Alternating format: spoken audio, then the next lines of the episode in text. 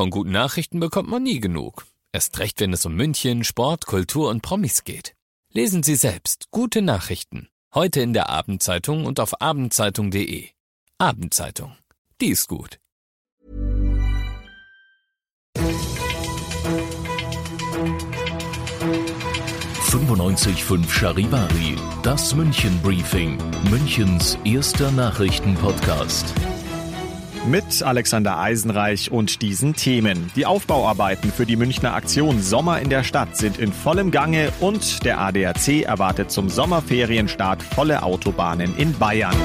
Herzlich willkommen zu einer neuen Ausgabe dieser Nachrichtenpodcast. Informiert euch täglich über alles, was ihr aus München wissen müsst. Jeden Tag gibt's zum Feierabend in fünf Minuten alles Wichtige aus unserer Stadt, jederzeit als Podcast und jetzt um 17 und um 18 Uhr im Radio.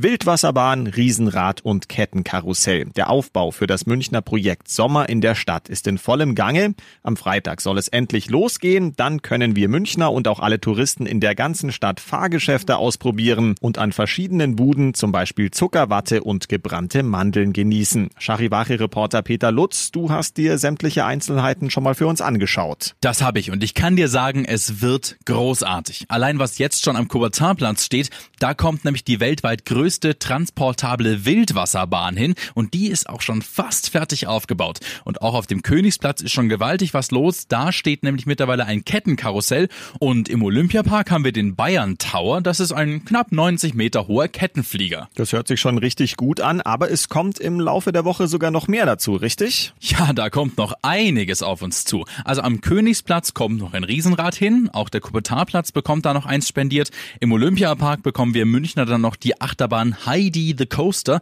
und natürlich den legendären Breakdance Number One. Und was vor oder nach der Fahrt, je nachdem, zum Entspannen einlädt, ist Radlingers Münchner Weißbiergarten. Der ist dann auch im Olympiapark. Infos von Charivari-Reporter Peter Lutz. Also der Aufbau läuft. Ab Freitag könnt ihr dann beim Sommer in der Stadt an verschiedenen Plätzen in München Fahrgeschäfte ausprobieren und Fressbuden ansteuern. Eine Übersicht, wo was steht, das seht ihr auf charivari.de.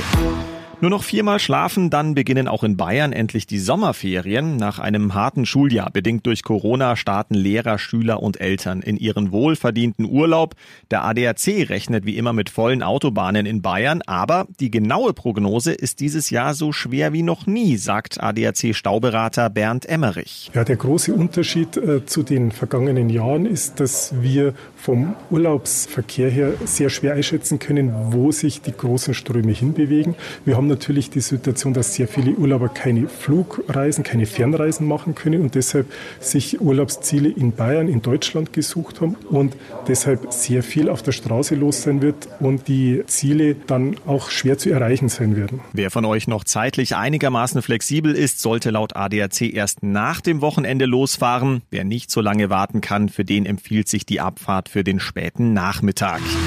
Ihr seid mittendrin im München Briefing, Münchens ersten Nachrichtenpodcast. Nach den München-Meldungen jetzt noch der Blick auf die wichtigsten Themen aus Deutschland und der Welt. 19 Prozent weniger Spargel und 13 Prozent weniger Erdbeeren. Die Ernte in Deutschland fällt in diesem Jahr deutlich geringer aus als 2019. Charivari-Reporterin Manja Borchert. Bei den Erdbeeren lag es vor allem am Wetter in diesem Frühjahr. Erst Bodenfrost, dann Regenmangel, das hat die Blüten geschädigt. Den Spargelbauern hat die Corona-Krise zu schaffen gemacht. Es fehlte an Erntehelfern aus Osteuropa und zum Beginn der Spargelzeit waren die Restaurants geschlossen. Experten hatten deshalb ursprünglich sogar mit einem viel stärkeren Ernterückgang gerechnet. Aber viele Verbraucher haben dafür zu Hause reichlich Spargel gegessen. Die private Nachfrage hat den Ausfall der Restaurants besser kompensiert als zunächst gedacht. Tag 4 beim EU-Sondergipfel in Brüssel und die Hoffnung auf eine Einigung über das milliardenschwere Corona-Hilfspaket ist noch nicht begraben. Zur Stunde laufen wieder weitere Verhandlungsgespräche. Aus Brüssel, Charivari-Korrespondentin Sarah Geiserde. Kanzlerin Merkel präsentiert sich optimistisch. Als sie am Nachmittag wieder im Gipfelgebäude eintrifft, sagt sie, wir haben gestern Nacht nach langer Verhandlung einen Rahmen für eine mögliche Einigung gearbeitet. Das sei ein Fortschritt und gebe Hoffnung, dass es heute vielleicht zu einer Einigung kommt, so Merkel. Gleichzeitig stellt sie klar, die unglaublich harten Verhandlungen würden sich auch heute noch fortsetzen. Sie hoffe, dass die verbleibende Wegstrecke auch noch zurückgelegt werden kann.